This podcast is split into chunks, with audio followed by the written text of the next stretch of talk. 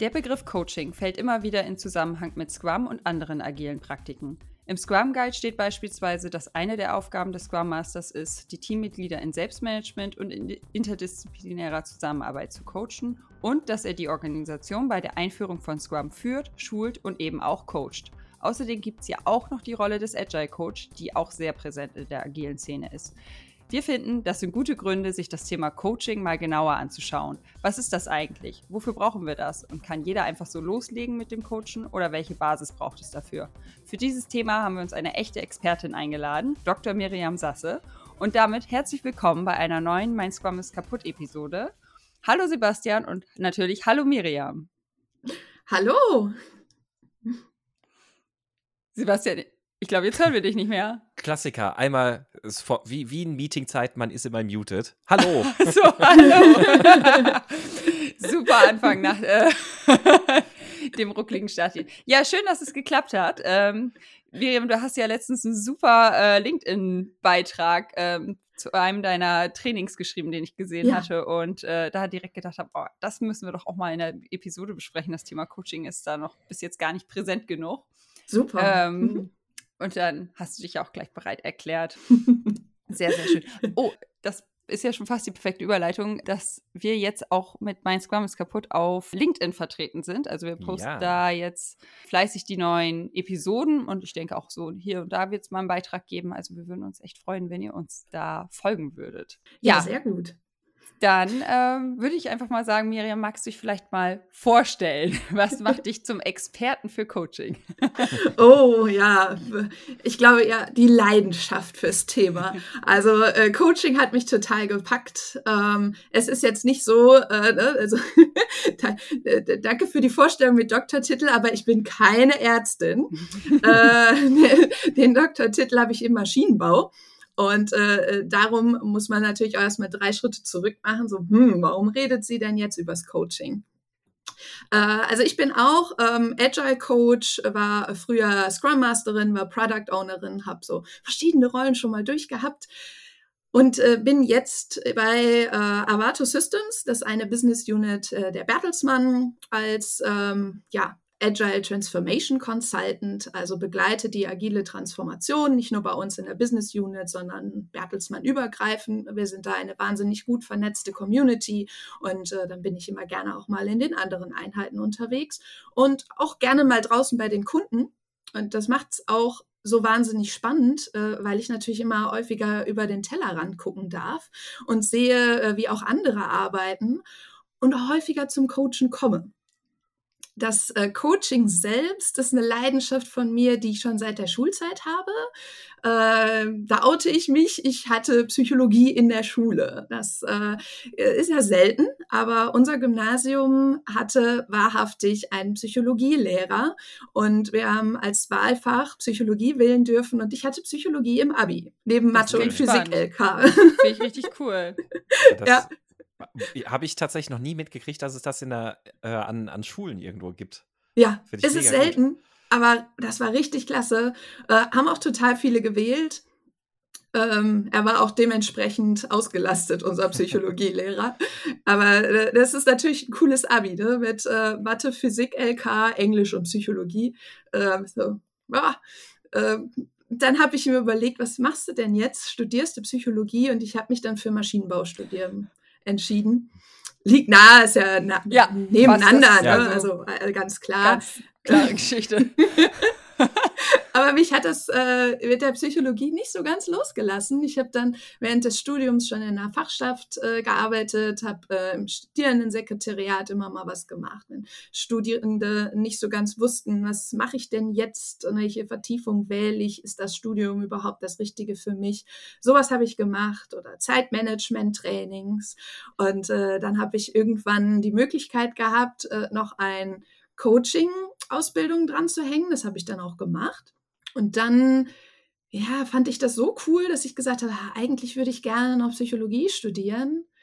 Und dann habe ich es einfach nebenberuflich gemacht, äh, an einer Fernuniversität. Und äh, ja, Heilpraktiker für Psychotherapie habe ich dann noch gemacht. Also so alles, was man irgendwie noch so äh, am Rande äh, zum Abstecken des eigenen Tätigkeitsfeldes so machen kann, habe ich ein bisschen ausprobiert, so verschiedene Fachrichtungen.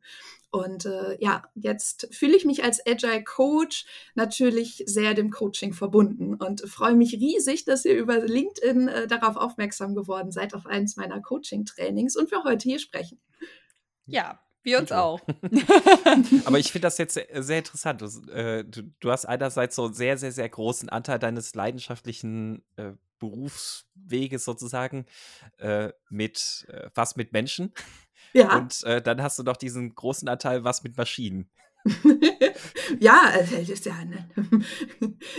es ähm, sind einfach die beiden Pole, die dann aber zusammen ein großes Ganzes ergeben. Ne? Also ich war äh, mit der Fachrichtung, gerade auch mit meiner Doktorarbeit äh, im Bereich künstlicher Intelligenz unterwegs. Ähm, selbstoptimierende, teilintelligente Anlagen war so mein äh, Doktorthema.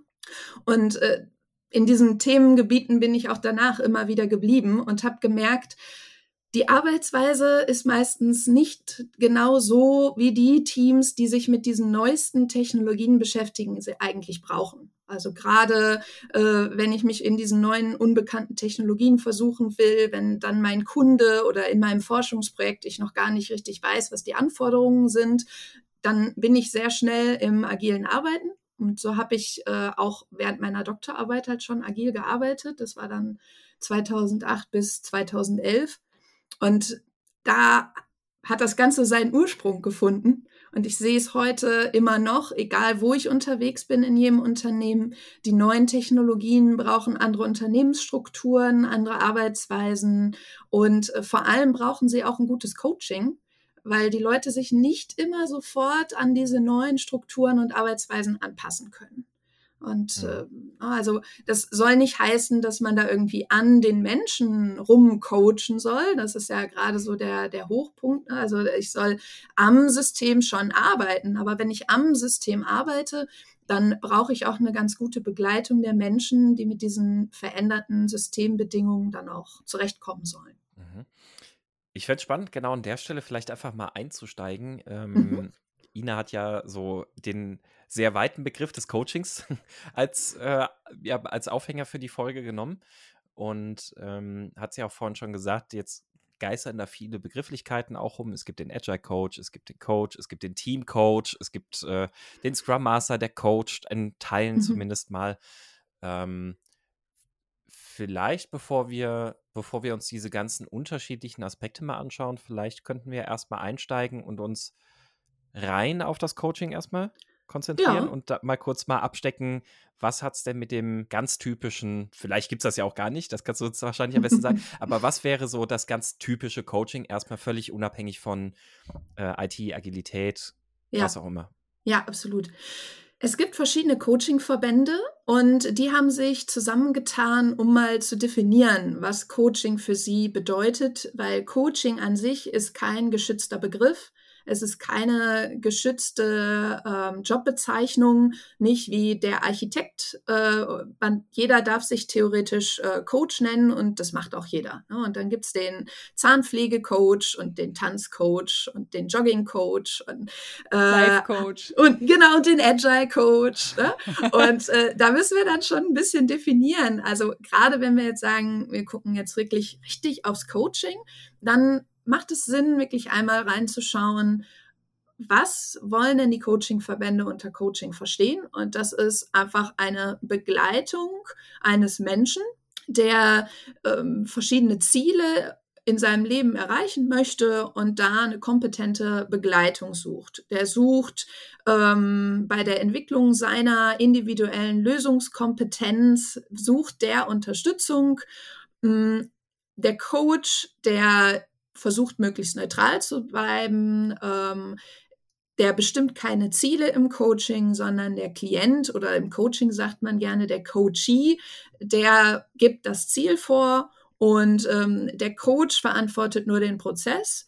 Dass das äh, schön strukturiert vorgeht ähm, und dass es so ein zeitlich begrenzter Dialog ist zwischen dem Coachee und dem Coach, der dann dabei hilft, äh, für verschiedene Situationen neues Verhalten sich anzueignen, ähm, sich besser zu reflektieren, sich besser wahrzunehmen, sein Umfeld besser wahrzunehmen und einfach ja so einen Partner an der Seite zu haben, der einen immer mal wieder so ein bisschen stupst und piekst und anregt und irritiert, äh, damit man ja das schafft, was man sich selbst vorgenommen hat. Das ist so äh, der Coach-Begriff an sich.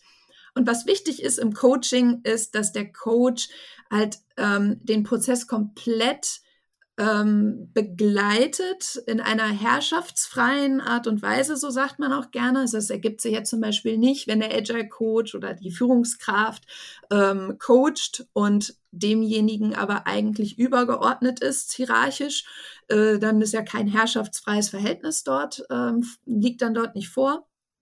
Und es sollte halt keine Abhängigkeit zwischen Coachee und Coach bestehen. Ähm, es sollte sehr vertrauensvoll sein und halt auch verschwiegen. Also gerade im Business ist das oft auch wichtig, ähm, dass wenn ich wirklich ins Coaching einsteige, dass ich dann auch nicht Bericht, also nicht verpflichtet bin, anderen Bericht zu erstatten, was ich in dem Coaching getan habe und dass der Coachee ganz freiwillig daran teilnimmt. Also wenn der Coachee jetzt von seinem Chef gezwungen wurde, ja, du musst jetzt unbedingt zum Coaching, äh, hier ist der Coach, den setze ich dir vor und da musst du jetzt hingehen, dann findet halt kein gutes Coaching statt, weil dann hat man oft schon so eine richtige Blockade, ne, so eine Wand dazwischen. Und ähm, die beste Veränderung eines Menschen findet halt dann statt, wenn der Mensch sich freiwillig aus eigenen Stücken verändert, weil man es wirklich, wirklich will. Mhm. Genau. Und das sind so ein bisschen die Rahmenbedingungen. Und ähm, ein Punkt, den du gerade angesprochen hast oder so kurz mit erwähnt hast, mhm. ähm, ein ganz essentieller Baustein des, des eigentlichen Coachings ist es ja genau, anzuerkennen, dass der Coachee ja Experte über sein, eigenem, über sein eigenes Leben sozusagen ist oder ja. so die, die, die Macht und die, die mhm. Fähigkeit, mhm. über sein eigenes Leben zu bestimmen hat. Mhm. Und du hast jetzt gerade ja gesagt, Coachee braucht beispielsweise oder sucht sich Unterstützung, um mit gewissen Zielen oder sowas ja. ähm, einen Weg zu finden oder für gewisse Ziele einen Weg zu finden mhm. äh, und sucht dafür Rat. Und das ist aber genau der Punkt, dass der Coach kein Ratgeber oder kein, kein mhm. Berater, ähm, ist. Berater ja. ist, sondern ja. dass, dass er vor allem den Prozess begleitet, aber inhaltlich eigentlich keine Ratschläge sozusagen vermitteln sollte, oder? Ja, da sprichst du einen wichtigen Punkt an. Ne? Also so ein Ratschlag ist gerne auch mal ein Schlag ins Gesicht. Ne? Also gerade, wenn man so selber nicht in der Situation steckt. Ne? Und nehmen wir jetzt mal so einen typischen Fall. Ähm, jemand ist neu in der Rolle Product Owner und sagt, boah, ich fühle mich da irgendwie nicht kompetent, ich komme in die Rolle nicht rein, ich tue mir da echt schwer mit, ich brauche mal kompetente Unterstützung. dann kann ich mir natürlich jemanden schnappen, der agiler Berater ist und der mir viele Ratschläge geben kann. Ne, der kann mir dann helfen, eine Kompetenz aufzubauen, dass ich ähm, als Product Owner mir mehr Kompetenzen aneigne.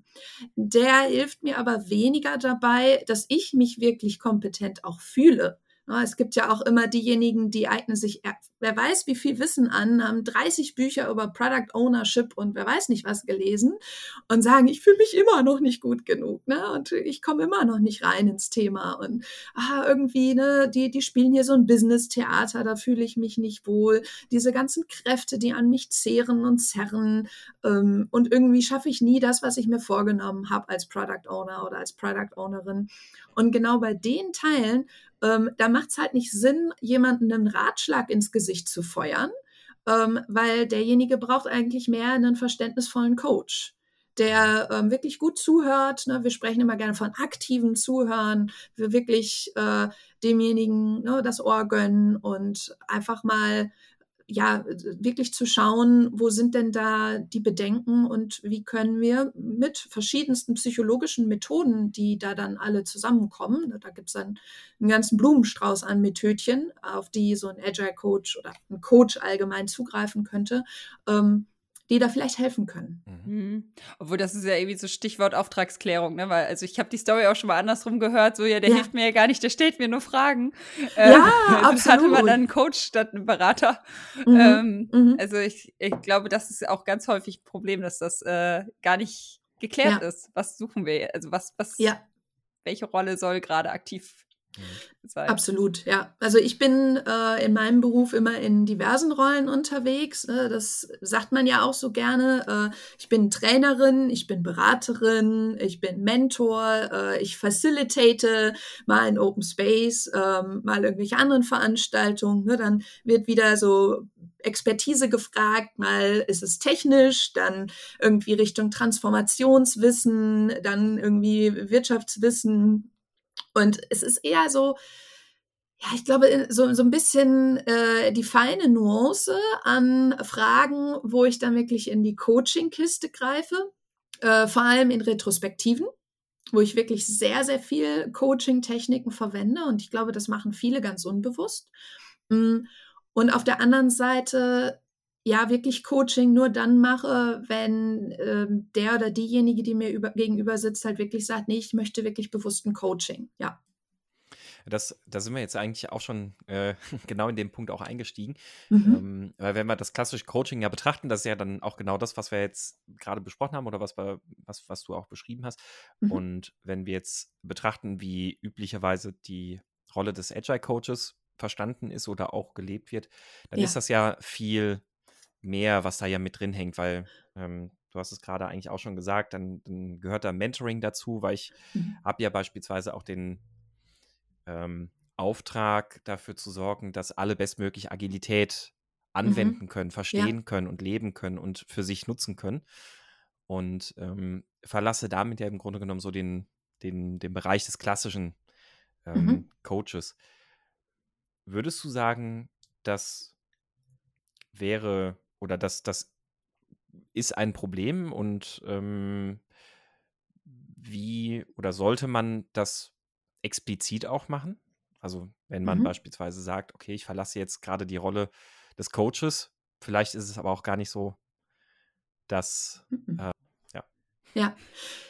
Ja, wie äh, Ina gerade schon sagte, äh, es kommt sonst, wenn ich das nicht genau vorher ankündige, oft so, äh, so, so, so Hinweise wie, boah, der fragt mich da irgendwie äh, ne, ein Loch in der Backe, aber ich weiß irgendwie nicht, äh, was ich denn jetzt machen soll. Der gibt überhaupt keine Ratschläge. Ne? Also wenn ich sowas schon höre oder mitbekomme, dann weiß ich, oh, da haben wir ein ganz großes Problem mit der Auftragsklärung gehabt. Ähm, ich finde es immer wichtig äh, zu fragen, ob man denn explizit ein Coaching möchte. Und selbst wenn derjenige sagt, yo, Coaching, ne, und ich komme ja hier für ein Coaching zu dir, äh, kann es trotzdem sein, dass der oder diejenige sich gar nicht damit beschäftigt hat, was denn wirklich ein Coaching ist.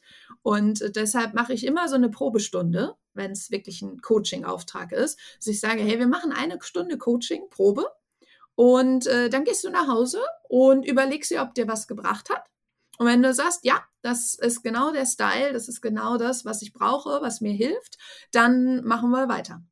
Ähm, das finde ich immer wichtig, weil einfach so Coaching reinbringen und wenn ich wirklich Coaching mache und verschiedenste ähm, psychologische Coaching-Techniken dann halt auch anwende, dann kommt der ein oder andere vielleicht auch und sagt mir, Miriam, was stellst du mir denn hier für komische Fragen? Ne? Ähm, kann ja dann schon ein bisschen ähm, tiefgründiger sein. Ne? Also sagen wir mal, ich komme irgendwie äh, als Coach an und ich habe einen tiefen psychologischen Hintergrund und dann sage ich sowas wie, ja, dieses Gefühl, das du da hast, kennst du das von früher? Kommt dir dieses Gefühl von irgendwoher bekannt vor? Ne? Was stellt Miriam mir hier für komische Fragen? Ne? Ja, ja, also, so eine Affektbrücke äh, äh, zu befragen, also da, da kommen dann schon so die ein oder anderen an und sagen, naja, also ich will jetzt nicht davon erzählen, äh, dass ich das früher schon daher kannte, äh, dass mein vorvorletzter Chef äh, immer so streng mit mir war. Ne? Daher kenne ich das. So. Und dann arbeiten wir an vorvorherigen Chefs oder äh, vielleicht noch an irgendwelchen äh, Streiten, Situationen aus der Kindheit oder so. Ähm, und das ist dann natürlich schwieriger. Also genauso mit anderen Ansätzen, wenn wir jetzt Systemtheorie, ähm, also systemtherapeutisch arbeiten, systemische Therapie benutzen. Ähm, da frage ich dann immer gerne auch mal nach Beziehungen und wer ist dann noch alles da unterwegs und was würde der und der sagen, wenn ich den und den fragen würde. Ne? Ähm, das sind halt auch solche Fragen, da kommt dann vielleicht der eine oder andere und sagt so, ja, es hilft mir jetzt gar nicht weiter, ähm, mich darüber Gedanken zu machen, was denn mein Chef sagen würde, wenn ich ihm diese Frage stelle. Es geht doch jetzt darum, dass ich da eine Lösung finde oder soll ich jetzt A oder soll ich jetzt B machen? Äh, von daher schon mal ganz wichtig, wenn ich wirklich klar kommuniziere, wollen wir ein Coaching machen und stelle ich Coaching-Fragen. Oder aber ich nutze es bewusst, um total zu irritieren muss ich zugeben, mache ich in der einen oder anderen Situation auch schon, dass ich dann sage, wenn ich jetzt einen Coaching-Auftrag hätte, dann würde ich in dieser Situation wahrscheinlich die folgende Frage stellen. Aber ich habe ja keinen cool. Coaching-Auftrag. Äh, von daher, lass uns mal überlegen, was wäre denn jetzt hier fachlich richtig. Ne? Okay, cool. Also, ja, ein bisschen um zu irritieren und äh, die Frage gestellt zu haben, ohne sie direkt gestellt zu haben, ähm, lässt halt einfach die Option beim Gegenüber, da jetzt entweder darauf zu antworten oder diese Frage komplett zu ignorieren. Und dann wirkt eben, sie so ein bisschen unterbewusst. Ne? Ja, das, also das glaube ich auf jeden Fall. Äh, und ich, also ich denke, manche sagen auch, ja, komm, dann lass uns da mal doch noch tiefer rein. Es klingt spannend. ja. ähm, aber du hast gerade schon von verschiedenen Ansätzen äh, gesprochen, systemisches Coaching etc. Also wählst du dann immer ein, also selber einen Ansatz oder gehst du die Ansätze mit den Leuten durch und, und ihr überlegt gemeinsam, wer so der. ja, äh, also bei mir ähm, liegt es jetzt natürlich der Fall vor, dass ich schon ähm, so viele verschiedene Coaching-Ausbildungen gemacht habe, dass ich aus einem recht breiten ähm, Repertoire schöpfe und äh, einfach so aus dem persönlichen Interesse heraus auch verschiedene Fachrichtungen kennenlernen wollte. Ein guter Coach, finde ich, kennt auch verschiedene Fachrichtungen und kann so ein bisschen ein Gefühl dafür entwickeln, was suche ich jetzt in dieser Situation aus, was passt zu diesem Coachee ganz gut und das merke ich oft so in der ersten Coaching-Sitzung, dass ähm, ne, ich mal so in so verschiedene Richtungen Fragen stelle, einfach um den Auftrag zu klären. Das ist ja mal erste Stunde, ist ein bisschen Auftragsklärung, dass ich dann schon so mit unterschiedlichen Ansätzen ähm, komme und dann gucke, äh, in welche Richtung ähm, äh, ja, wo, wo ist jetzt viel Resonanz vom Coachee, dass der sagt, ah, ja, ja, ja, das ist eine gute Frage, ah, ja, ne, und man kommt so wirklich ins Gespräch, dass man so ein Gefühl dafür entwickelt, was ist das für jemand und worauf ähm, könnte er sich äh, ja gut einlassen und wo könnte er gute ähm, Resultate draus bekommen. Ja, also der eine ähm, ist mehr ein visueller Typ, der andere ist sehr, sehr kognitiv, der nächste sehr emotional und äh, davon hängt das natürlich auch sehr stark ab, mit welcher Methodik starte ich am besten und ja, was, was verwende ich. Ähm, ich selbst verwende ja sehr viel das Schema-Coaching. Und das Schema-Coaching ist wie viele Coaching-Fachrichtungen so ein ähm, guter Cocktail. Ne? Also man mischt verschiedenste Ansätze zusammen, um Verhältnisänderungen zu begleiten. Also gerade wenn man irgendwie merkt, ich falle immer wieder in ein altes Muster hinein und ich möchte eigentlich dieses Muster, dieses Verhaltensmuster ganz gerne ändern, dann ist Schema-Coaching sehr schön. Das benutze ich sehr viel. Ähm, ja, Cool. Also ich glaube, jetzt hier in dem Rahmen hier alle Ansätze vorzustellen, wird, wird die Episode ein bisschen sprengen. Da mache ich jetzt einfach mal ein bisschen Werbung für dich, dass du da ein super YouTube-Video äh, hast, äh, wo du die verschiedenen Ansätze zeigst. Ich denke, ja, das, das können wir am besten in den Show Notes mal verlinken. Ja, genau. Äh, äh Agile Coaching heißt es, glaube ich. Ja. Ja, also ja. Ist, äh, ich, ja, wir verlinken das. Also, ja, sehr gerne. Da kann man genau. mal die verschiedenen Ansätze sich äh, von dir erklären lassen. Ja, ich glaube, das ist auch sehr sinnvoll, um so einen Überblick zu bekommen, wo lande ich denn auch, ne? Weil gerade, ne, es werden ja viele Agile Coaches, Scrum Master oder agile Führungskräfte halt auch zuhören, die dann sagen, ja, ins Coaching wollte ich eigentlich schon immer mal so eine Zehenspitze reinstecken, ne? Und mal gucken, ne? ist das Wasser was für mich oder ist mir das zu kalt? Ne? Ähm, und dann muss man natürlich aufpassen, landet man in der richtigen Richtung. Ja, weil beim Coaching, da, ja, wie schon oft erlebt, dass der eine oder andere dann eine Coaching-Ausbildung sich rausgesucht hat, die gemacht hat und dann war das so gar nicht seins. Und wenn ich dann mit ihm gesprochen habe und ihm gesagt habe, ah, du hast was in der und der Fachrichtung erwischt, ich glaube, für dich wäre was in Richtung, weiß nicht, neurolinguistisches Programmieren oder mehr Richtung systemisches Coaching viel besser gewesen. Dann sagt er, ja, pf, oh, schade, hätte ich mal den Ratschlag besser vorher gehabt. Ne? Jetzt sind also, wir wieder bei den Ratschlägen. ja, ja, ja, genau. Ja, das ist dann aber auch wirklich einer. Also klar, da geht es halt wirklich um Fachwissen und äh, sich wirklich einmal zu überlegen, okay, in welche Richtung möchte ich denn gehen. Gibt es denn da irgendwie einen, also so gerade in Bezug auf Agile Coach oder ähm, Scrum Master, jetzt um, um so ja, agile Transitionen zu unterstützen, wo du sagst, ja, der Ansatz ist so besonders mhm. geeignet dafür. Äh, den, den sollte man sich auf jeden Fall mal anschauen, ob das vielleicht zu einem passt. Also der Klassiker ist ja immer äh, das systemische Coaching. Da macht man eigentlich nichts mit falsch. Es ist auch so das, was im Moment am meisten gebucht wird. Ähm, lösungsfokussierte Kurzzeittherapie gibt es dann noch, also das ganze lösungsorientierte. Ähm, ist auch immer schön. Hm, was mir sehr gut gefällt, ist auch so dieses Thema äh, Gesprächstherapie, humanistische Therapie, wo wir auch so über gewaltfreie Kommunikation, das kennen viele vielleicht, äh, sprechen. Ähm, und da finde ich auch sehr viele schöne Fachrichtungen, weil es gerade halt um die wertschätzende Kommunikation geht und das ist natürlich der größte Wirkfaktor im Coaching, das Thema Wertschätzung, die Wertschätzung, die man vom Coach erfährt. Und ich finde gerade in dem Ansatz ähm, findet man da viele, ja, viele Dinge, die man wirklich überall und jederzeit anwenden kann in seinem täglichen Sprachgebrauch. Ne? Was ja dann auch einen großen Effekt auch, finde ich, immer aufs Team hat. Also gerade so mhm. wertschätzende Kommunikation und gewaltfreie Kommunikation. Äh, das sind Sachen, wenn das ein bisschen vorgelebt wird und vom Team auch angenommen wird, was finde ich auch innerhalb des Teams immer einen sehr, sehr großen Effekt dann hat. Ja, ja, absolut, absolut, genau. Also in meiner äh, Coaching-Ausbildung, so Coaching-Skills, äh, die ich gern anbiete, ähm, da gehen wir in jede der einzelnen Ansätze dann mal rein, die ich äh, vorstelle und machen aus jeder Fachrichtung mal eine klassische Methode. So, ne, Anfängerlevel, ganz klar, aber dass man mal von jedem so eine kleine Methodik mal erlebt hat und mal ein Gefühl dafür hat, was erwartet mich da. Was würdest du da denn sagen, sind so klassische äh, Soft Skills, die ein Coach to be mhm. ähm, mitbringen sollte? Und, und was sind auch Soft Skills, die sich gut erlernen lassen? Also mhm. Ja. ja, äh, was ich immer äh, demjenigen sage, der, äh, der irgendwie sagt, ja, welchen Coach sollte ich mir denn nur wählen? Sag ich mal, äh, oder welcher Coach, welche Fähigkeit muss ich selbst mitbringen? Und dann sage ich mal, okay, was wäre denn eine Person, zu der du gehen würdest, wenn du ein echtes Problem hast und jemanden brauchst, der dich begleitet? Kann man so in seinem eigenen Freundes- und Bekanntenkreis mal so die Leute durchgehen und sagen, okay, wem würde ich mich wirklich anvertrauen und mein Herz öffnen? Ähm, und dann überlegen, was bringt der für Eigenschaften mit, ähm, weil das, dann ist man schon sehr nah dran. Ne?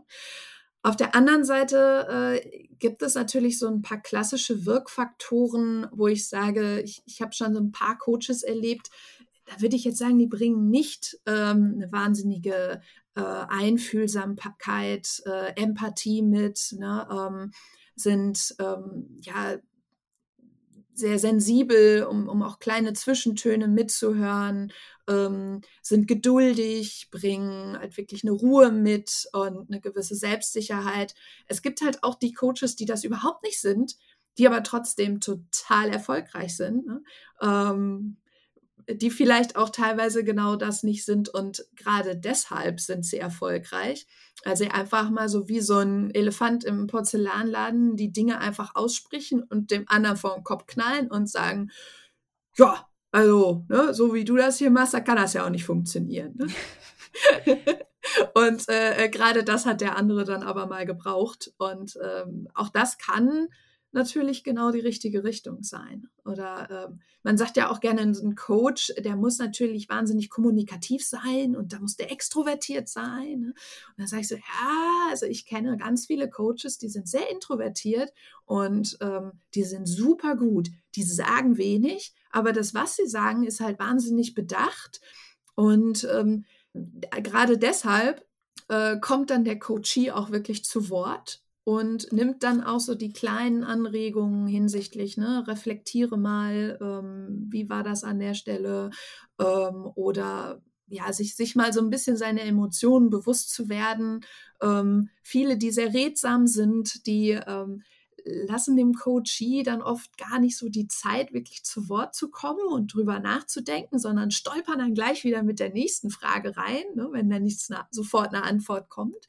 Und äh, von daher ist es auch ganz gut, wenn man gar nicht so redsam ist. Und dann kann man sich auch viel, sehr, viel mehr zurückhalten. Das kann man so gar nicht ganz konkret sagen. Hat, ja.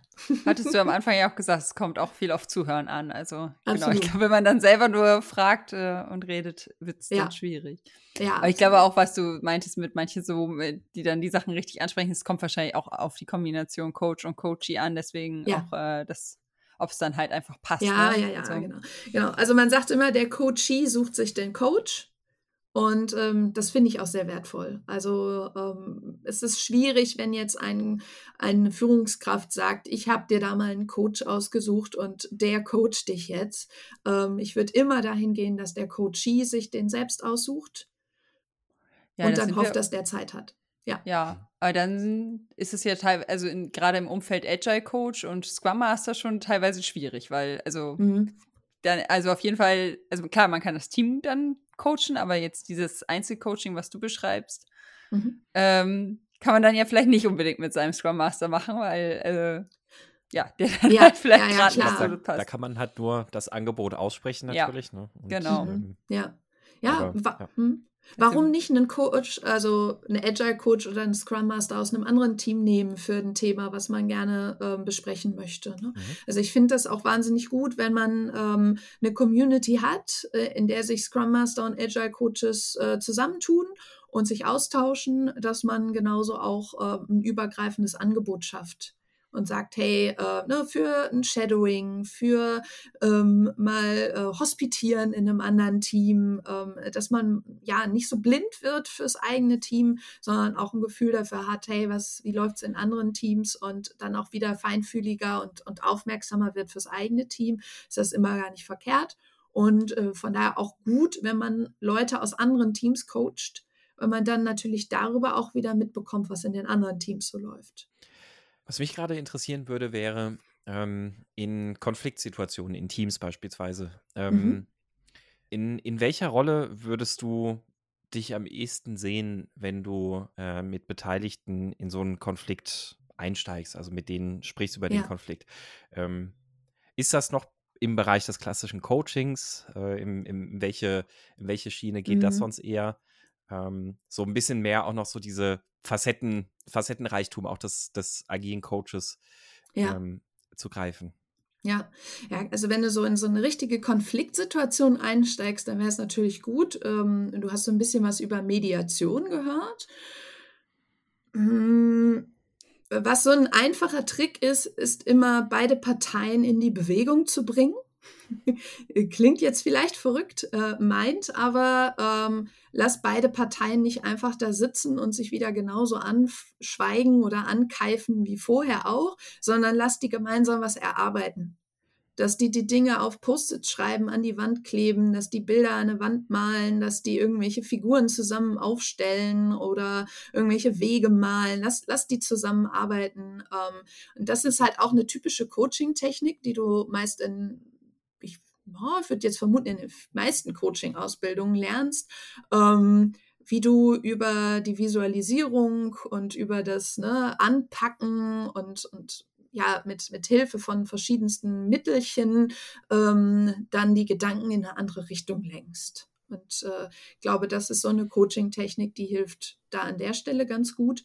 Und dann natürlich klar, einen offenen Raum zu schaffen, in dem dann vielleicht eine andere artige Kommunikation möglich ist Und da kommt es natürlich jetzt wieder an, mit welcher Coaching-Perspektive, aus welcher, ne, aus welcher Fachgruppe du dann so kommst. Ne? Ähm, oft hilft es, ähm, wenn jemand so seine Position verändert. Also wenn, wenn jemand vorher so äh, ganz in die Opferhaltung gegangen ist, dann ähm, auch mal äh, ja wirklich in die Position geht, äh, dass er ja auch irgendwie so ein bisschen mit Schuld an der Sache ist und dass er irgendwie aber auch so ein bisschen mit Retter der Situation ist. Und wenn man ähm, bei jedem versucht, ihn, egal ob er jetzt aus der Opfer-, Retter- oder Täterposition kommt, äh, so ein bisschen auch in die anderen Positionen mal reinzubringen und die anderen Positionen auch mit reinzubringen, dann löst du äh, dadurch ziemlich schnell solchen Konflikt auf. Mhm. Das ist so der ja, aber ich finde, das ist schon, schon sehr starkes äh, Coaching-Know-how, was du immer gut gebrauchen kannst, weil es natürlich nicht selten ist, dass du als Scrum Master oder Agile Coach in eine Konfliktsituation kommst. Ich glaube vor allem, das ist wertvoll zu wissen, ab wann man da seine eigenen Kompetenzen überschreitet, also mhm. ähm, die eigenen Fähigkeiten überschreitet und das, was man weiß und was man kann und dann ja. auch zu sagen, entweder im besten Fall in der agierenden Community im Unternehmen sich ein bisschen umzuhorchen, ist da jemand, der mhm. wirklich dann Erfahrung auch mit Mediation hat, äh, ja, um sich da jemanden dazu zu holen. Ja, ähm, ja. ja. Die HR-Abteilung hat ja meistens jemanden oder ist da sowieso mit kompetenten Leuten unterwegs ähm, oder in der, ähm, in der juristischen Abteilung. Ne? Ich fand das mal sehr beeindruckend, wie viele Mediationsweiterbildungen die Juristen gemacht haben.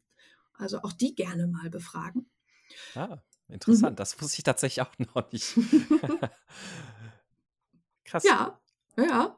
Bei, bei, bei solchen Fragen kommt es ja immer mal wieder zu Konflikten. Ne? Aber klar, ja. Also, das ist ein bisschen ja, der Kern der Sache. Der Hand, genau. ja, ja. Das, äh, das stimmt. Ich, ich, ich, ich versuche mir gerade vorzustellen, wie ich äh, so in dem einen oder anderen Konflikt äh, den ich begleitet habe, auch einfach mal einen Juristen aus dem Unternehmen dazu Ich hole jetzt hätte. mal den Fachmann. Ja. Warte kurz. Vielleicht ist das genau die Perspektive, die ist, fehlte. Genau, also es, ich, ich glaube, es kann auch tatsächlich, äh, unabhängig jetzt davon, ob ob jetzt tatsächlich der, der Jurist zum, zum Lösen des Konfliktes dazugeholt ja. wird.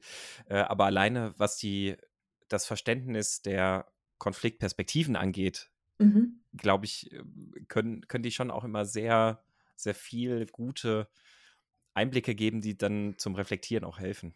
Ja, ja, absolut. Ja. Meistens braucht es ja die, die Sicht des unabhängigen Drittens.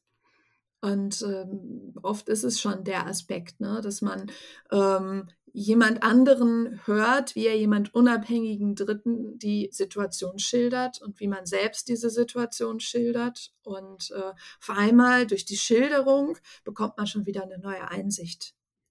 Oft mhm. ist es ja wirklich das Kleine. Und wie du schon sagtest, es ist echt wichtig, dass man nicht seine Kompetenz überschreitet. Also gerade beim Coaching sehe ich das immer wieder. Ähm, bestes Beispiel, was ich einmal hatte, ich habe ähm, ein Coaching-Training mitgemacht zum Thema neurolinguistisches Programmieren, weil mich das interessiert hat.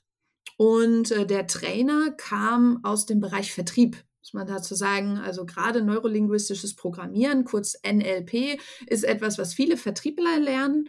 Und äh, dann hat er jetzt eine Coaching-Seminar angeboten. Und das war ein Anfängerkurs für blutige Anfänger. Und da waren ganz viele, die hatten das noch nie gemacht. Und dann sagte er, ja, am Ende dieses Wochenend-Workshops könnt ihr Spinnenphobien heilen. Oh. Oh, da habe ich dann auch schon gedacht, so, okay, ganz klare Kompetenzüberschreitung hier. Ne? Also, mhm. ähm, nee, eben gerade nicht. also da war ich echt geschockt und der hat das auch wirklich so beibehalten. Ne? So, er könnte ja hier große Psychosen und Phobien könnte er heilen und ne, er wäre da ja der ganz große Macher vor dem Herrn. Er würde alle umprogrammieren und dann würden die Spinnen und Höhen und, äh, ne, und, und generelle Ängststörungen würde der, da würden die dann überhaupt nicht mehr als äh, Problem betrachten. So, ja. Also gerade dann, und ich finde, wenn man das so im Kopf hat, dann ähm, geht man mit der richtigen Achtung dran. Also gerade dann, wenn es einen gewissen Krankheitswert hat, also ähm, jemand, der einem gegenüber sitzt, halt wirklich davon spricht, dass er ganz, ganz starke Probleme hat, ähm, vielleicht auch irgendwo äh, noch familiäre oder persönliche Vorerkrankungen da mit dabei sind. Ne? Ähm, da wirklich eine, eine andere Wahrnehmung von Situationen äh, dahinter stecken und man so denkt so, wow, wie interpretiert der die Welt? Ne? Es ist irgendwie verquer, Ir irgendwie ne, schätzt er die Situation irgendwie ganz, ganz anders ein.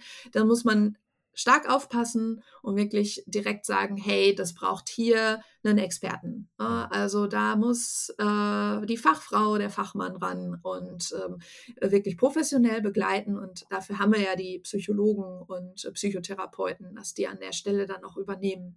Ja, ja. finde ich, find ich auch einen extrem wichtigen Aspekt. Also gerade, also was, was einem ja durchaus häufiger auch mal begegnet, ist ja, ähm, dass dass jemand, weiß ich nicht, man kommt einfach irgendwie ins Gespräch, nachdem gerade mal in einem Meeting irgendwie ein, äh, ein Satz eskaliert ist und dann, mhm. dann fragt man danach einfach mal neutral nach, kommt ins Gespräch und ähm, dann zeigt sich, okay, da sind gerade irgendwie familiäre Schwierigkeiten oder eine privat belastende ja. Situation oder ähm, jemandem geht es mental schon länger nicht gut und hat gerade mhm. damit zu tun und zu kämpfen. Ähm, da, da finde ich es auch wahnsinnig wichtig, einfach zu sagen, nee, das ist nichts, wo, wo ich jetzt dann rumdoktern sollte und dran rumspielen sollte. Ähm, ja. Man kann der Person ähm, weiterhin natürlich zur Seite stehen, im beruflichen Kontext, in dem, wo mhm. wir gerade sind, die Unterstützung zu bieten, aber äh, extrem wichtig, da dann einfach zu sagen, ähm, da, da ist nochmal andere Hilfe vonnöten und dass man da nicht über seine äh, Kompetenzen geht, da rumzudoktern. Ja, absolut. Auf der anderen Seite, ein offenes Ohr hat noch nie jemandem geschadet. Ja.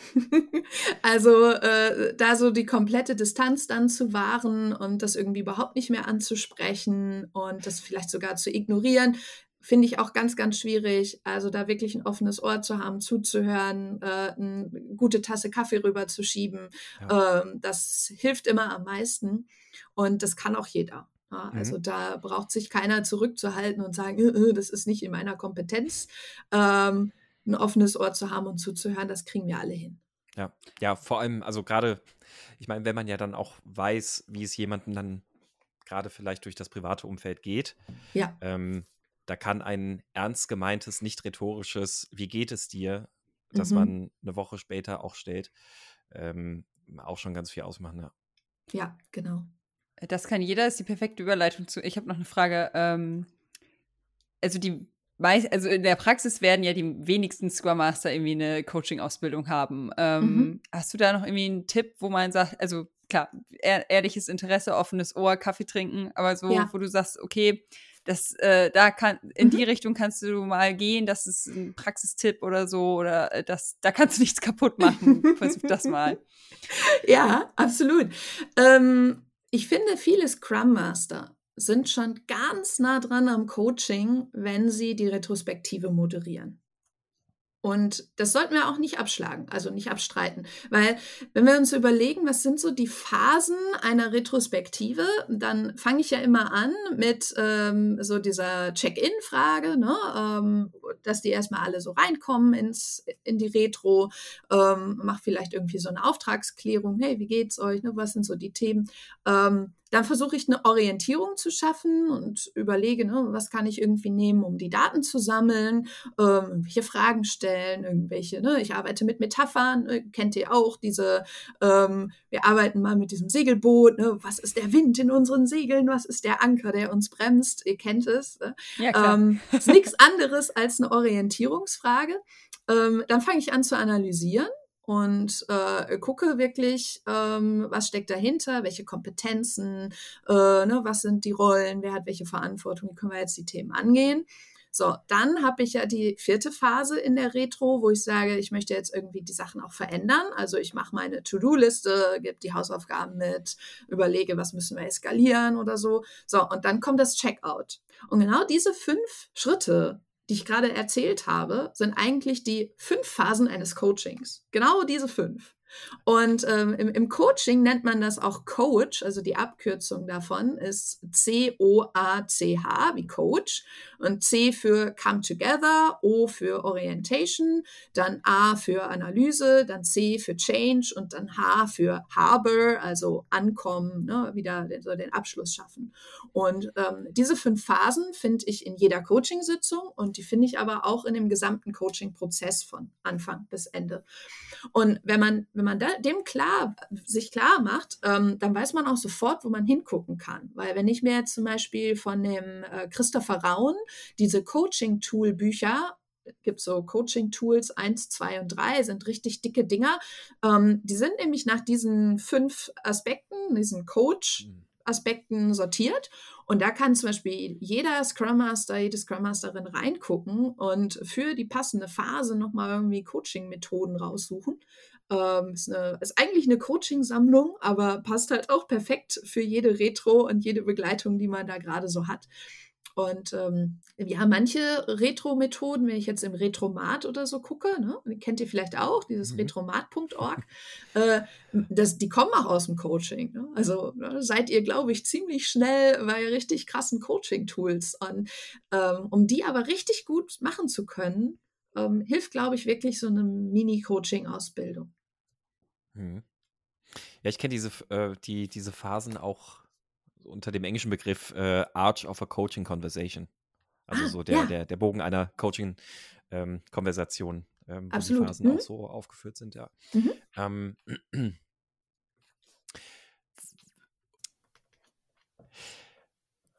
Jetzt hast du vorhin auch gesagt, ähm, um mal so ein bisschen wegzukommen von dem klassischen Coach, Scrum Master, Agile Coach äh, Thema, hast du auch von Führungskräfte angesprochen. Und es gibt ja mhm. zum Beispiel auch von Scrum.org die Agile Leadership ähm, Ausbildungsweg bzw. Zertifizierung auch.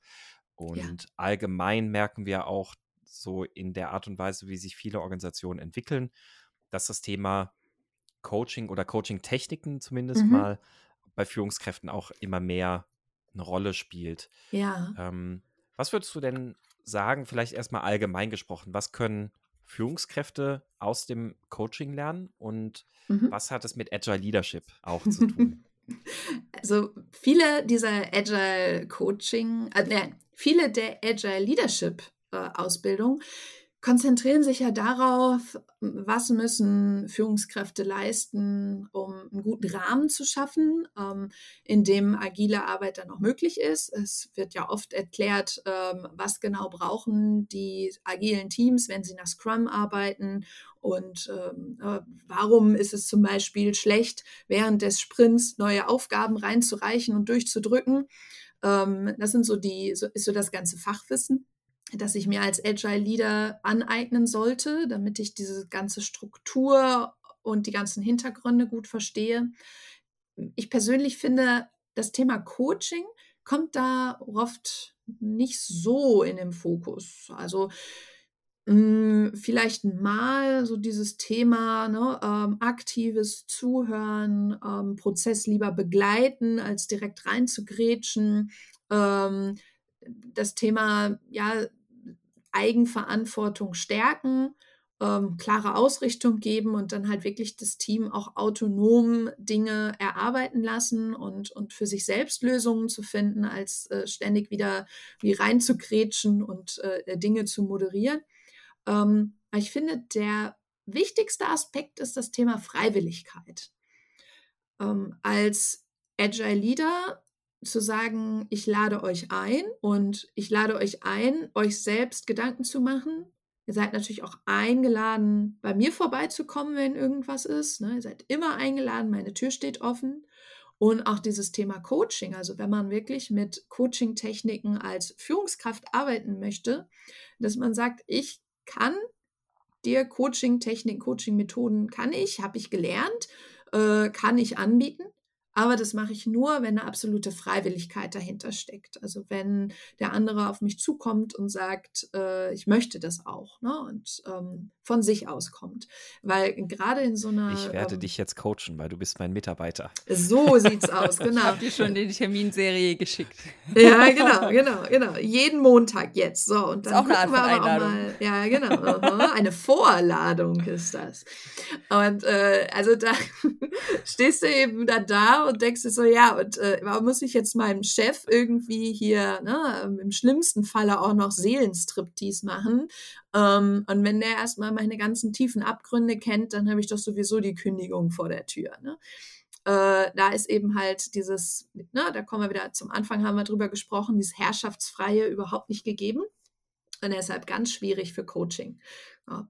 Coaching-Ansätze zu kennen, gerade hier so, äh, ne, wir hatten eben das Thema ähm, Gesprächstherapie, humanistische, ne, gewaltfreie Kommunikation, diese Dinge zu kennen und anzuwenden, auch um einfach ähm, besser und ähm, ähm ja, einfach wertvoller kommunizieren zu können, wertschätzender kommunizieren zu können. Ähm, dafür ist es auf jeden Fall für jeden Chef cool, ähm, super hilfreich aber eben ganz schwierig, da so eine richtige Coachee-Coach-Beziehung aufzubauen zwischen Mitarbeitender und Führungskraft. Mhm direkte Anschlussfrage dazu, die gar nicht mal so sehr jetzt nur auf Führungskräfte bezogen ist, sondern auch, ja, wobei doch Führungskräfte, mhm. lass mal den Begriff Führungskräfte einfach mal da stehen, denn ähm, auch im Scrum Guide heißt es ja, auch der Scrum Master is a true leader, ja. Äh, also auch eine Führungskraft, er führt das Team eben auf ähm, eine andere Art und Weise.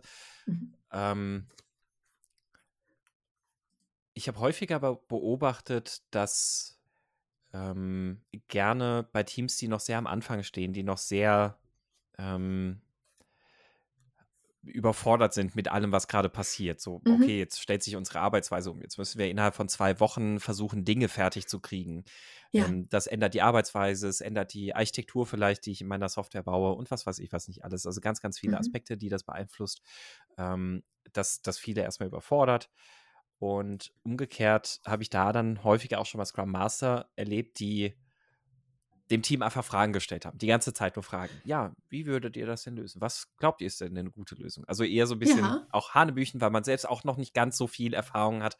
Mhm. Ähm, aber auch wenn wir jetzt sagen, Scrum Master, Scrum Master innen hat ein bisschen mehr Erfahrung, könnte ich ein Team auch in dieser Phase oder erstmal durch die gesamte Entwicklung, durch, die, durch alle Phasen durch mhm. rein durch Coaching führen? Hm, kleinst, äh, gar nicht, ah, schwierig. Also so ein, so ein Team durchläuft ja auch so verschiedene Teamphasen. Ne? Also wir kennen hier das von, von dem Bruce Tuckman, die Phasen der Teamentwicklung ne? mit Forming, Storming, Norming, Performing und Adjourning. Äh, so ein Team muss sich am Anfang ja erstmal formen und finden und mit den neuen Arbeitsweisen zurechtfinden. Und ja, was kann der, der Coach an der Stelle eigentlich tun? Er kann so ein bisschen gucken, dass er die Erwartungen im Team coacht. Was erwartet wer in dieser Situation? Ähm, er kann ähm, Ziele konkretisieren in irgendwelchen Workshops und er kann halt das ganze Thema Reflexion, Retrospektive ne, ähm, moderieren und dem Team helfen, sich besser selbst zu reflektieren. Das ist so der, der Anfang. Wenn das Team dann so in so eine Storming-Phase kommt, ähm, dann wird der Coach immer mehr jemand, äh, der so ein bisschen mehr interviewt, äh, auch so ein Ruhepol darstellt, ähm, der nicht bewertet.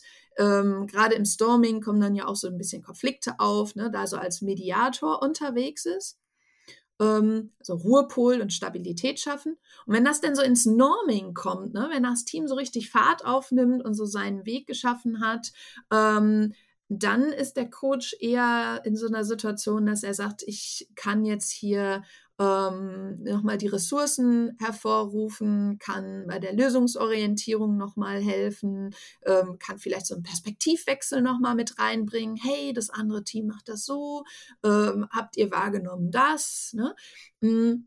Und dann letztendlich, wenn das so richtig so in dieses Performing kommt, das Team, ähm, arbeitet der, also arbeite ich als Coach dann eher an dem gemeinsamen Lernen, also an dem, an dem Lernprozess. Dass man halt wirklich sagt, okay, viel reflektieren im Sinne von, was haben wir jetzt in der jetzigen Phase gelernt, äh, Fortschritte transparent machen Und ähm, ja, die, da kommen dann so diese ganzen piekenden Fragen, äh, ob man nicht vielleicht doch an der einen oder anderen Stelle noch was verbessern könnte. Aber mhm. wenn ich jetzt selber erst so ein Scrum Master bin, der ganz frisch ist im Fach, der sich noch gar nicht so richtig auskennt, ähm, hm, dann sollte ich gerade so diese, diese Lernfragen, ne, das, wie können wir noch besser werden und so, äh, die, die sollte ich gerade zum Anfang gar nicht so wirklich viel, äh, viel bringen. Ne? Also das, das, das passt dann an der Stelle auch wenig.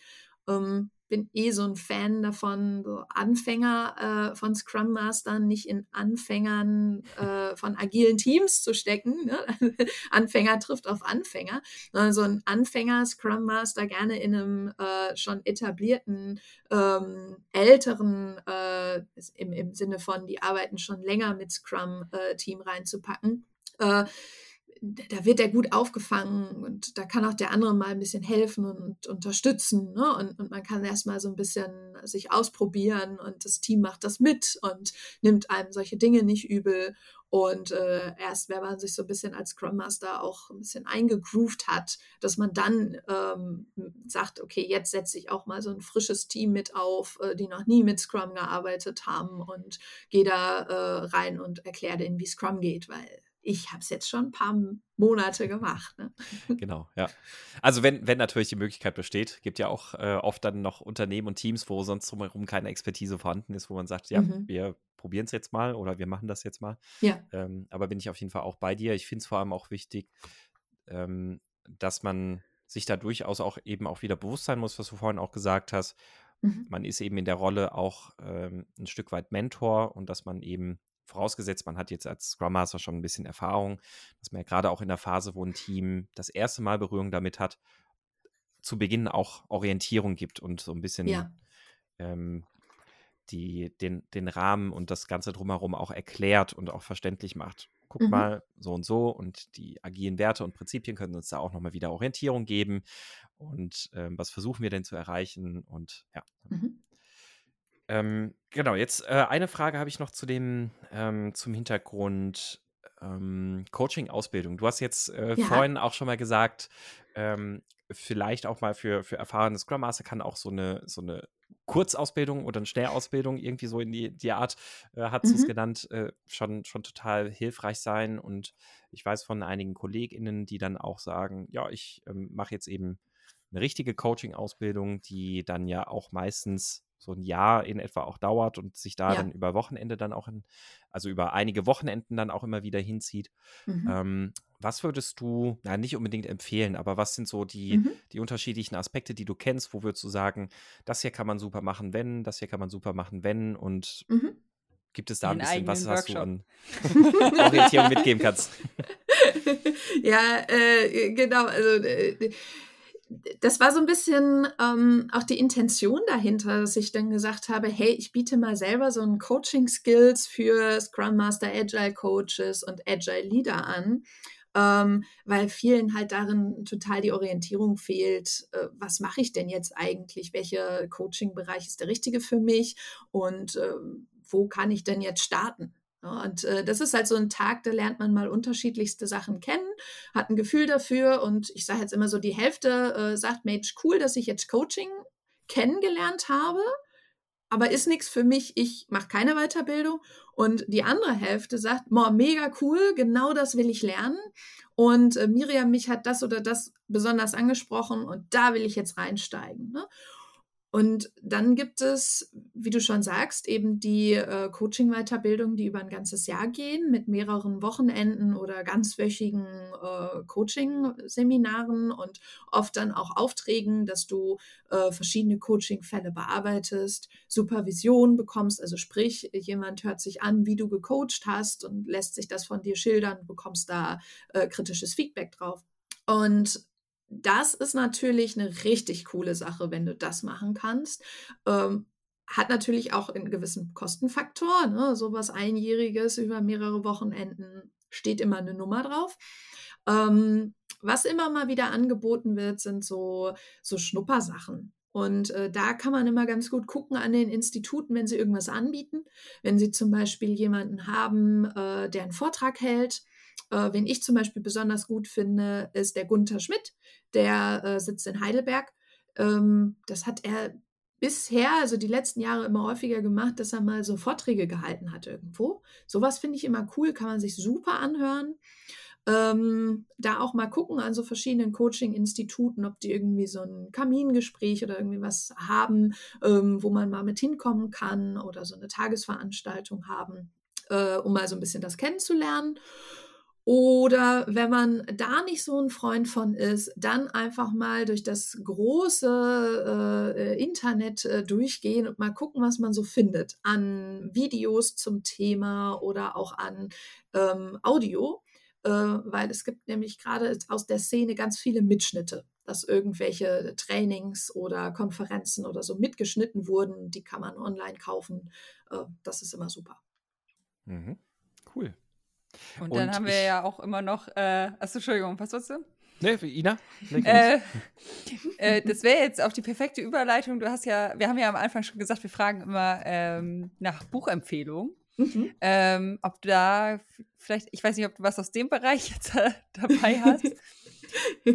ja, klar. Genau. Also eins hatte ich eben schon empfohlen, dieses Coaching-Tool von Christopher Raun. Mhm. Ähm, der macht äh, selber mit dem Andreas Steinhübel auch äh, zusammen äh, Coaching-Ausbildungen, die kann man auch empfehlen. Ähm, diese Coaching-Tool-Bücher finde ich cool. Ähm, dann gibt es das Buch äh, Handbuch Coaching und Beratung, ist so ein richtig dicker Wälzer. Ähm, sehr kleine Schrift, aber ein mega Buch ähm, von dem Björn Migge wenn man das von vorne bis hinten durchgearbeitet hat, da sind auch noch ganz viele Fallstudien und Vignetten und solche Sachen drin und ganz viele Übungen. Wenn man die Übungen darin auch noch gemacht hat, also dann hat man eigentlich so eine, eine ganze Coaching-Ausbildung gemacht. dann ist man Papiercoach. Dann ist man Papiercoach, dann fehlt einem nur noch die Praxis. Ne? Aber absolut.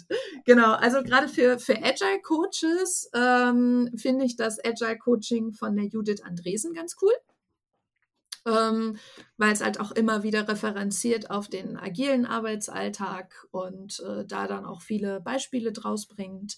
Ähm, da hat man gleich dann auch so die Verbindung von beiden. Genau, das wäre wär so das. Und für diejenigen, die jetzt den Podcast gehört haben und gesagt haben, ha, ich habe schon eine Coaching-Ausbildung und die Miriam hat mir das nur bestätigt oder eben gar nicht, ne, was ich eh schon wusste. Ne, also dann schreibt mir, wenn ich da irgendwie, ne, wenn ihr sagt, ah, dem stimme ich nicht so gegen, äh, mit ein. Ähm, diese Schematherapie, Schema-Coaching findet man natürlich auch. Ähm, ich finde die Sachen ganz gut, die der Eckhard Rödinger gemacht hat. Das ist so derjenige äh, hier in Deutschland, der das Thema äh, Schema-Coaching mit der Anke Handrock äh, zusammen und, und, einigen anderen ähm, hier nach Deutschland geholt hat. Und äh, sein Buch äh, Raus aus den Lebensfallen, das Schematherapie-Patientenbuch zum Beispiel, ist ähm, sehr gut lesbar für jedermann. Und ähm, ja, da kann man auch auf YouTube das eine oder andere sich zu anhören. Die haben sehr coole Sachen gemacht. Cool. Sehr, sehr cool. Und ähm, du bist ja auch selbst ein bisschen umtriebig, was die ähm, Veröffentlichung vom Podcast und sowas auch angeht. Ja. Ähm, also es gibt ja unter anderem auch den ähm, einen Podcast, die ähm, ich habe jetzt gerade den Namen nicht mehr, Agile Leseecke was? Ja, genau. Richtig, genau, ja. Agile mhm. Leseecke, wo du Auszüge aus ähm, agiler Literatur sozusagen vorliest. Und ja. du bist, glaube ich, aber auch noch nochmal tätig, ne? Ja, der Agile World Podcast. Äh, da bin ich auch mit unterwegs. Das ist ein internationaler Podcast, den gibt es mittlerweile auf sehr vielen Sprachen, also Englisch, Spanisch, Französisch, Portugiesisch, äh, ne, äh, Deutsch eben auch. Und die deutschen Folgen, die sind äh, ja von äh, Jean, Jana, Ellen und mir. Genau. Okay. Gerne mal ja, reinhören. Cool. Ja, so die ähm, agile Leseecke, da werden wir bestimmt demnächst auch noch ein bisschen was hören von den Büchern, die du jetzt alle erwähnt hast. Mit Sicherheit, genau. Mit Sicherheit. ähm, und die werden wir natürlich dann auch in den Show Notes dann auch mal entsprechend verlinken. Also sowohl äh, die Podcasts, was man da von dir anhören kann und ähm, die ganzen Bücher, die du uns jetzt empfohlen hast. Ja, sehr gerne, sehr gerne. Also gerne auch, äh, wenn da Fragen sind, immer mich über einen der Social-Media-Kanäle anpingen. Ähm, dann gibt es noch mehr Leseempfehlungen oder was, was gerade Miriam antwortet passt. sehr, sehr schnell. ja und nein. Das kommt drauf an. Ne? Also wenn ich gerade so ja, auf äh, wieder Trainings- und Workshops-Reise bin äh, und da so den ganzen Tag in Trainings stecke, äh, dann muss man manchmal auch ganz lange ja, warten. Okay. Da ist die Muse, dann abends noch irgendwelche Mails und Nachrichten immer zu beantworten, auch eher ein bisschen überschaubar. Ne? Ja, ja. Außer man fragt nach einer Mainz ist kaputt Episode. genau. Absolut. ja, und es geht natürlich dann auch, also wenn auch ihr äh, bei den ZuhörerInnen dann auch Fragen habt, dann könnt ihr auch gerne ähm, äh, einerseits also natürlich einfach direkt Miriam kontaktieren für Fragen, die, die sie beantworten kann. Äh, wenn ihr aber auch irgendein Thema habt, wo ihr sagt, ey, das fände ich cool, wenn ihr das mal noch mit Miriam vertiefen könntet. Das hat sie im Podcast erwähnt. Erzählt doch mal mehr da und dazu. Mhm. Ähm, dann haut uns da gerne an. Ich äh, kann mir zumindest sehr gut vorstellen, Miriam, mit dir dann auch gerne da nochmal über ein Thema ja, zu klar. sprechen. Ja, sicher, ja, sicher. Äh, das Thema Coaching hat, äh, glaube ich, noch ganz viel Potenzial und wird so selten aus der agilen Szene beleuchtet. Lass uns da gerne nochmal eine vertiefende Folge machen. Gerne, ja. Ja, ich glaube, es ist immer einfach dadurch, dass die Begrifflichkeiten auch gerne so hm, austauschbar verwendet werden. Äh, auch Stellenausschreibungen sind einfach immer auf Scrum Master, Agile Coach und dann. Mhm. Und agiler Projektleiter. Agiler Projektleiter dann noch mit dazu, genau. Und dann gibt es noch den Teamcoach. Ja. Und ähm, ich glaube, allein daher wird vieles dann einfach so als gegeben genommen. Mhm. Ja, ja, da ist man irgendwie auch am Coachen. Ähm, mhm. Ich glaube, ich glaube, da mehr, mehr Aufklärung und mehr Hintergrundwissen kann, äh, können alle von profitieren. Absolut, ja. Schön. Miriam, dann, es hat uns und mich äh, und uns sehr gefreut, dass du da warst, dass das geklappt hat. Ähm, war sehr interessant, sehr spannend. Und äh, ja, ich würde sagen, ja. wir, wir freuen uns, wenn, wenn wir uns da gerne nochmal wiederhören können. Ähm, euch ZuhörerInnen sei gesagt, wenn ihr Fragen und Themenwünsche habt, dann könnt ihr das gerne an uns äh, raushauen. Das könnt ihr natürlich gerne über unseren Slack-Kanal machen, meinscrumskaputt.de slash Slack, aber auch über unsere E-Mail-Adresse thema at meinscrumskaputt.de. Und ja, damit würde ich sagen, ist alles gesagt für heute, oder? Machen wir den Sack zu. Machen wir den Sack zu. Vielen lieben Dank euch. Schön, Danke, dass Miriam. du da warst. Vielen Dank. Bis dahin, tschüss. Bis dann. Danke, tschüss.